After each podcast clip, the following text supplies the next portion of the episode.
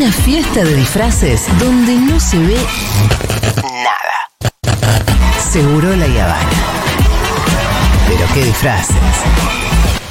Por equipos, individual, con pelota, con los pies, con las manos, sobre pasto, pileta, en colchoneta o en cemento.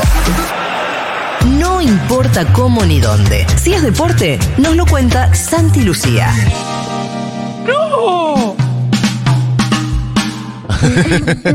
¿Qué pasó?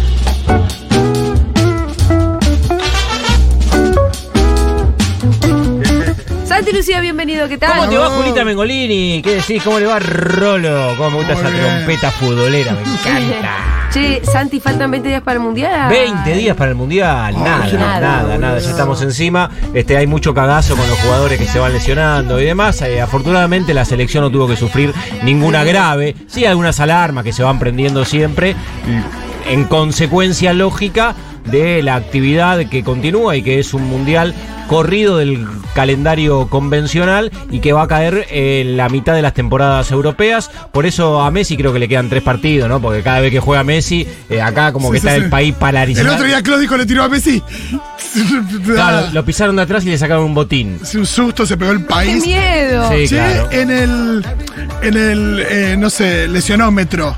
Si uno tuviera que decir de todo lo que se estuvo hablando, Di María, Dybala, Lo Ah, Celso, pensé que me ibas a preguntar otra Dibu cosa y te iba a Martínez. contestar Francia, pero. No, no, olvidémonos de Francia, pero no me interesa, Porque pero tiene varios lesionados tiene varios- de relevancia. Sí, Kanté y Sí, Pogba, por entre ejemplo. y otros, bueno, pero ya está. El corazón del equipo. total, pero por ejemplo, bueno, pero está Mbappé, está Griezmann. Lo que vos quieras, el fútbol se cocina en la mitad de la cancha. Tenés mucha razón. Pero bueno, es- hablando del fútbol que se cocina en mitad de la cancha, Paredes y los Chelsea. ¿cómo- digo, ¿cuáles son los más jodidos de Argentina? Los que. Hay algunos que. El que más en duda está es Dybala, sigue siendo Dybala. Absolutamente, y Foyt, que no creo que esté en la lista, más allá de que no era uno por ahí de los que tienen más cartel, pero no creo que vuelva a la competencia. Y, mm, y sí, ahora lo de los Chelsea todavía no tiene diagnóstico, pero puede ser una molestia muscular. Eh, ya empiezan a aparecer también lecturas alternativas que dicen, ¿no se estarán haciendo los boludos los jugadores de Argentina? Y quieren jugar poco en sus equipos. Entonces hay una cosita y dice, ¡eh, maestro, lo mira! ¡Cambio! Sí, sí, sí. ¡Cambio! Ojalá. Y van a la camilla. Los amo. ¡Ay, me duele la panza! Exacto. si están manejando, Exacto, si están manejando acá. ese nivel de compromiso, No, es altísimo. los banco a muerte. es altísimo. Pero bueno, algunos ya empiezan, viste, a, a tener esa Porque el, que, porque el que le da de morfar es el club, y independientemente de que se hacen un buen mundial, a eso le da de morfar más que nada. Y morfar Sí, pero la gloria está en el gente muy mundial privilegiada. también. No, absolutamente. Total, pero muchas veces nos ha llamado la atención la. Hoy, hoy justo, justo con este equipo no. Pero muchas veces se discutió eso de que parecía haber mayor compromiso con los clubes, que son los que le pagan el sueldo mes a mes, que con la selección. Bueno, no con la Finalmente los- ¿no es cierto? No, absolutamente. Hay un compromiso y también un sentido de, de pertenencia con el equipo y de haberse encontrado desde el punto de vista de la identidad y cómo empatizaron estos pibes con la camiseta de la selección y también que ya de alguna manera eh, lograron hacer el clic de, de la selección que tenía buena participación, grandísimos jugadores y no ganaba porque esta selección ya ganó. Así que parece que se, se le destrabaron un montón de, de dificultades. Yo estoy muy nervioso, a mí me corre frío por todo el cuerpo.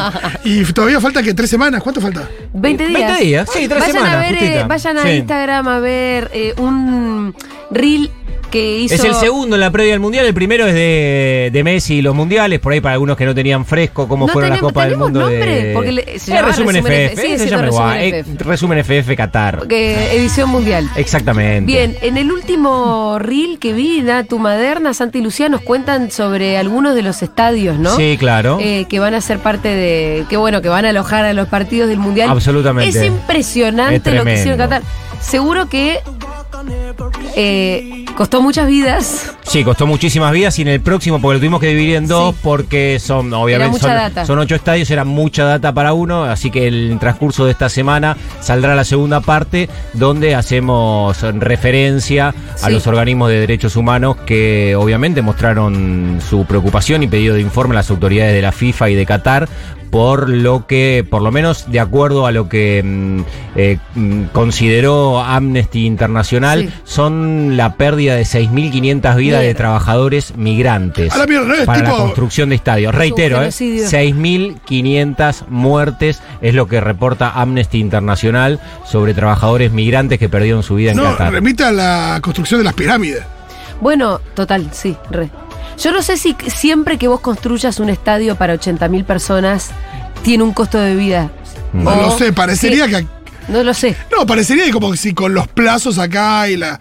No sé. Claro, si lo hicieron con unas determinadas exigencias Mm. que, le, que le costaron la vida a gente muy pobre que va a laburar de eso. Sí, aparte algo que, mm, que, que se construye y se desmonta, porque va- lo ¿En vamos a ver durante 30 días y, y va a quedar muy poco de lo que vamos a ver. No, durante porque- porque la Liga sí, no, se, no se van a quedar en una, en una ciudad como, como Doha con ocho estadios con capacidad para... una ciudad. Eh, sí, ¿Es claro. una sola ciudad? Sí, porque aparte Qatar es muy chiquito y es en una sola ciudad, ¿no? Claro, se juega todo en- como si fuese el radio de Rosario. De, como ahí, Sí. ponete en tu cabeza Rosario, la, la superficie de Rosario. Ahí se va a jugar el mundial. No, se va, en ese sentido Es se el va- primero de la historia, Julia, donde se va- se va a poder ir de una cancha a otra, algo que a nunca había pasado. En Bondi, en Bondi, En el digo, día, claro. eh, se va a parecer más a un juego olímpico. Que sea en una Absolutamente. ciudad, digo. Claro. que- Claro. Decir, bueno, Tokio 2020.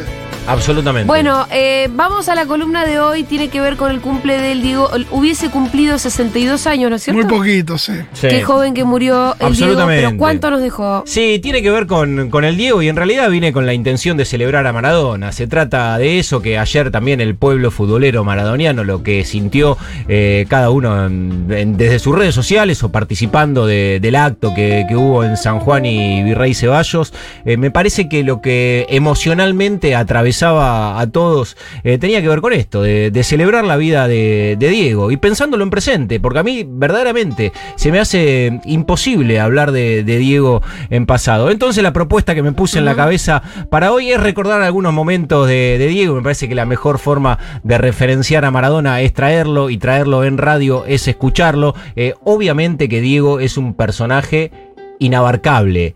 Y que de hecho cada vez aparecen más cosas de Maradona. Sí. ¿no? En una Sí, época, sí. Julia, digo, donde Diego tuvo eh, el punto más alto de su carrera, donde tampoco era lo que es que soy, que, que en cualquier lado tenés eh, una, una cámara para sacarle fotos y demás. Y sin embargo, cada vez siguen apareciendo más fotos que no vimos, cada vez siguen apareciendo más videos que no vimos. Y uno, pero ¿de dónde salió todo eso? Si Sí, no sí, estaba sí. esa posibilidad, y sin embargo está Sí, anécdotas sobre el Diego también.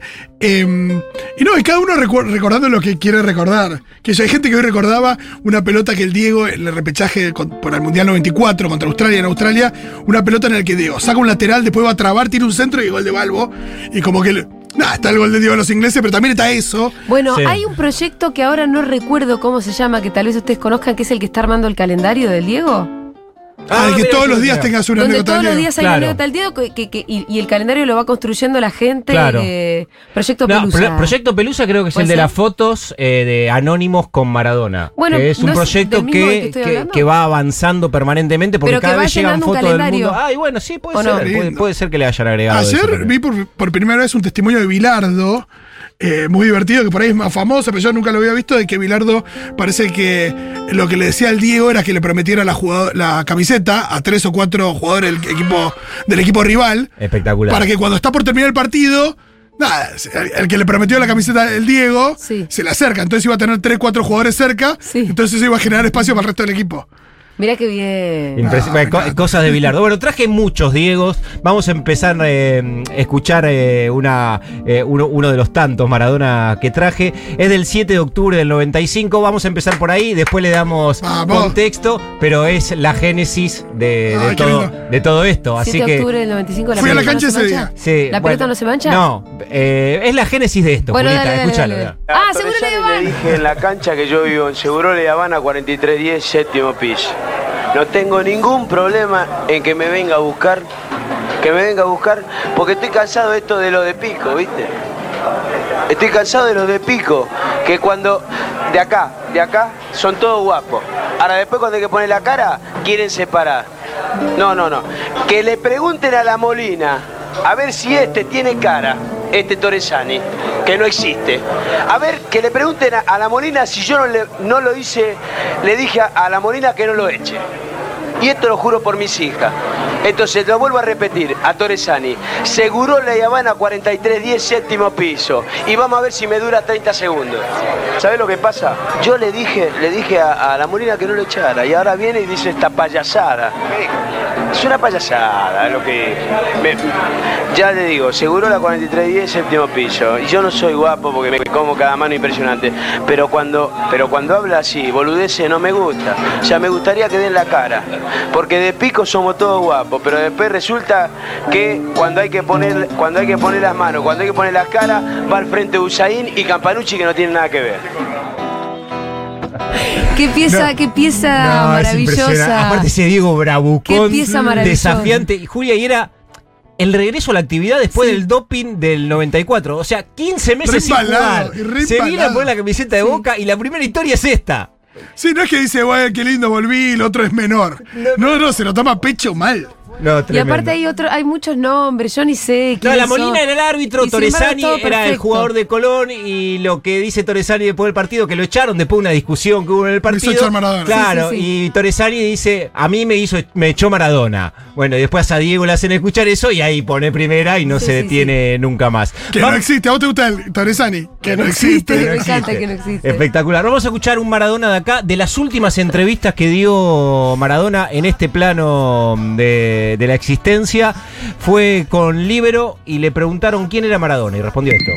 Diego Armando Maradona es Soy un tipo normal que por hacerle un, un golazo a los ingleses que nos mataban a los pibes en Malvinas, hoy todo el mundo me reconoce.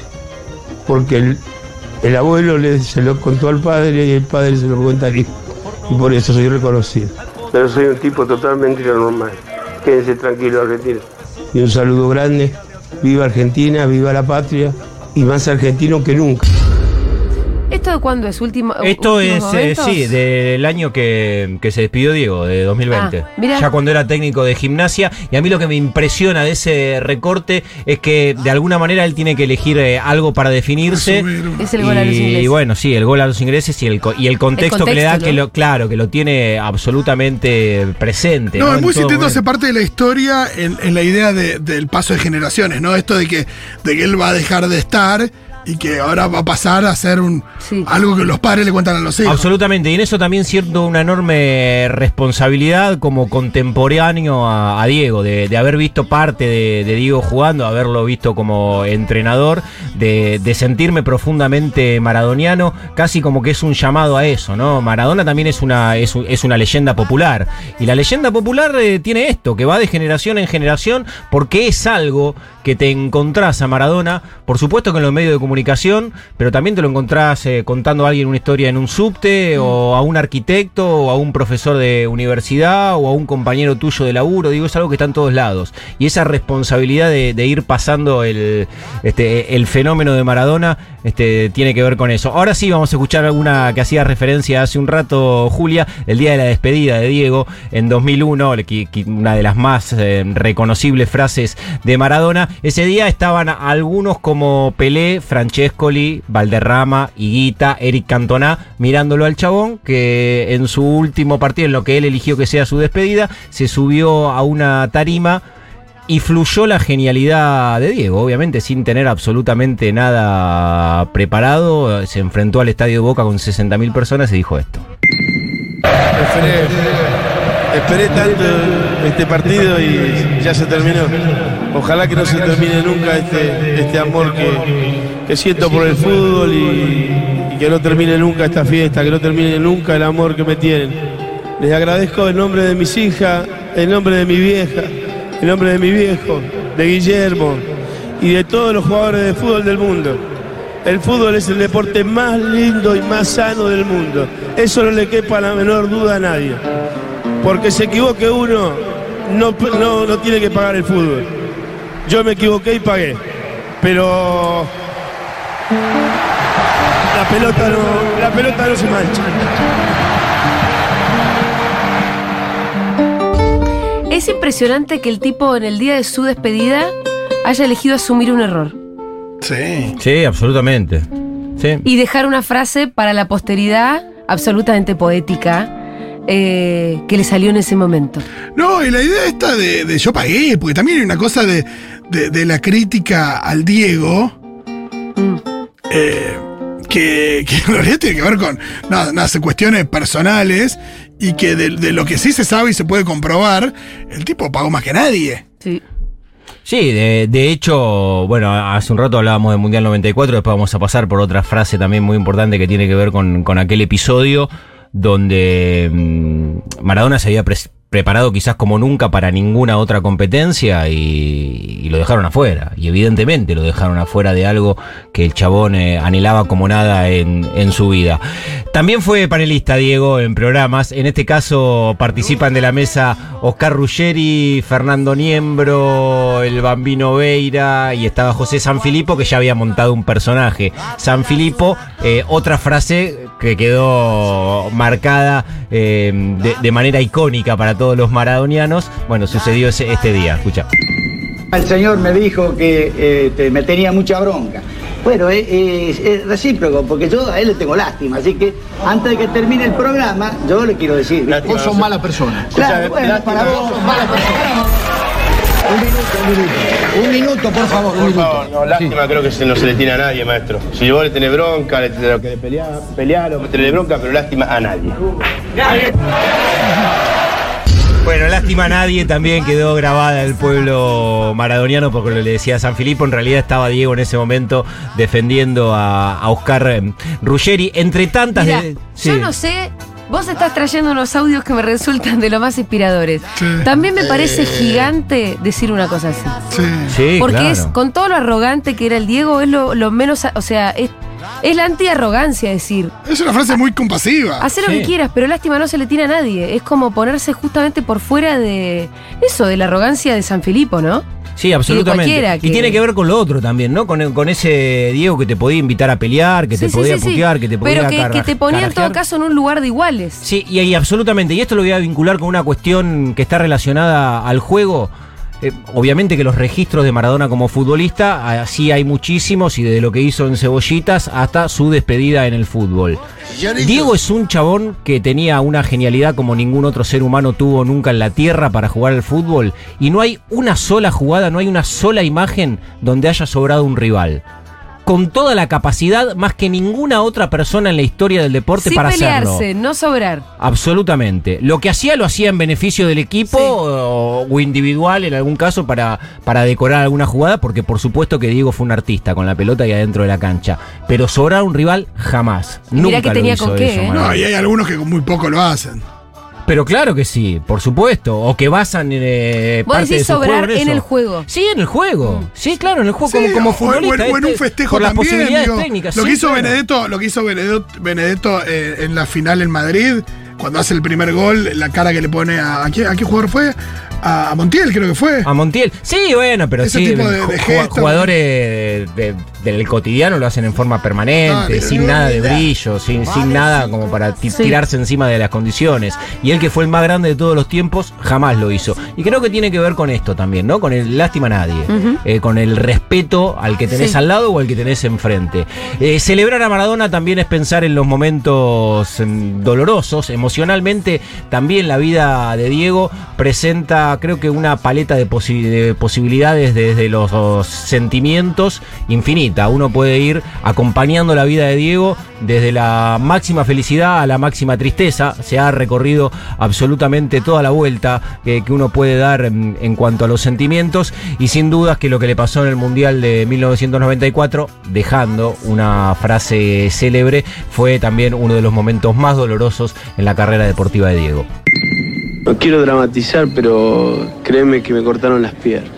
Me cortaron las piernas a mí, le cortaron las piernas a mi familia, a los que estaban al lado mío. Exacto. Los que están al lado mío, los que siguen estando al lado mío. Digo los que estaban porque estábamos jugando todo el mundial. Ahora nos sacaron del mundial, nos sacaron de la ilusión. Sobre todas las cosas, a mí creo que me sacaron del fútbol definitivamente porque no, no creo que, quiera otra revancha. Tengo los brazos caídos, tengo todo el alma destrozado. Lo único que quiero que quede claro a los argentinos que, que no me drogué, que no, que no corrí por la droga, corrí por el corazón y por la camiseta. Qué episodio injusto ese. Tremendo, Julia. Eh, son esos días donde también algunos otros episodios uno recuerda dónde estaba, qué estaba haciendo, en qué momento se enteró y cómo todo se empezó a derrumbar. Y todo hablo a la ilusión, en este caso, de un pueblo con la expectativa de ver a su héroe brillar y que de repente todo se, se terminaba, se derrumbaba y la frase que quedó para la posteridad de Diego de me cortaron las piernas. Eh, vamos a escuchar a dos Diegos más. Eh, Dale. Eh, al primero, Rapidito. Sí, al primero que quiero escuchar es, eh, el, es el audio 7, Dieguito, porque me parece que también es muy descriptivo de la vida de Diego y que él mismo lo ponga en estos términos es muy impresionante. ¿Sabes qué jugador hubiese sido yo si no hubiese tomado cocaína? ¿Qué jugador nos perdimos? ¿Me queda el mal sabor de boca? Que hubiese sido mucho más de lo que soy. Hubiese, sí, sí, te puedo asegurar que sí. Es que es difícil de imaginar, ¿no? Un jugador mejor. Aparte, él teniendo dimensión y conciencia de la ventaja que daba con sus excesos, entre ellos la cocaína, como Claro. dice el propio Diego. Sí, muchas veces en la comparación de Messi con Maradona está, está esta cuestión de la constancia de, de, de Messi, de estar a un determinado nivel durante, durante no sé cuántos años eh, en continuado. Sin altibajos, ¿no? Y es verdad que el Diego, por estas situaciones y otras, eh, tuvo más eh, bajones donde casi que dejó la actividad, dejó la selección, digo, eh, y que claramente tenía que ver con, con esta adicción. Sí, y que es la antípoda de alguna manera también del deportista de alta competencia, de- del que se entrena permanentemente, del que no recurre en ningún exceso, ¿no? Que eh, eso todo el tiempo se valora, por supuesto, de los preparadores físicos como atleta, bueno, y la carrera de Diego no tuvo que ver con eso, este, y en algún momento lo reconoció, hace referencia en la cocaína, pero en algunas aristas más también se pudo haber parado. Vamos a escuchar ahora el último, uno de mis preferidos, el día que se consagró Argentina campeón del mundo. Eh, se transmitió ese partido por Radio Rivadavia. Eh, de un lado la Tota, del otro José No, María no, no. Muñoz y del otro lado Diego Armando Maradona. Y sucedió uno de los momentos, creo que más tiernos de la historia de la radio. Diego, sí, saludá a tu mamá, saludá a vos primero y después ella te contesta. Saludá a tu mamá. Hola, mamá. Hola, mi amor. ¿Cómo estás, Tota? Te amo, mamá. Bonita. No, no, yo eh, hablar a mi mamá es, me- es- es muy difícil. Para mí es muy difícil, José María, porque hablar de por radio, yo la quisiera tener acá al lado mío en este momento porque estamos viviendo momentos excepcionales realmente. Yo sé lo que lo que ella sufre cuando cuando le dicen que el nene el nene juega mal, el nene el nene esto, el nene otro. Entonces, hoy el nene la- estoy seguro que la hizo feliz, entonces quiero que sepa que la, que adoro, que, que, que los goles que dice son para ella. Hola, mamita. ¿Cómo estás, mamá? Mi vida. Te quiero mucho, mamá. También, mi amor. Anda a descansar, mi hijo, que me hiciste la madre más feliz del mundo hoy. Yo juego para vos, mamá. Sí, mi amor, sí, mi vidita. Te llamo después, mamá. Te quiero mucho. Un beso grandote para todos. Dale, dale un beso Lalo Turco. Decirle que quiero hablar con ellos después, mamá. Vamos. Señora Maradona, muchas gracias. Gracias por todo. Muchas gracias, mamá Maradona. Bueno, una No, ternura total. A, mí me destruye. De- de- después de haber salido campeón del mundo, eh, la Fito, Tota que le dice, "Anda- en lágrimas". anda a descansar.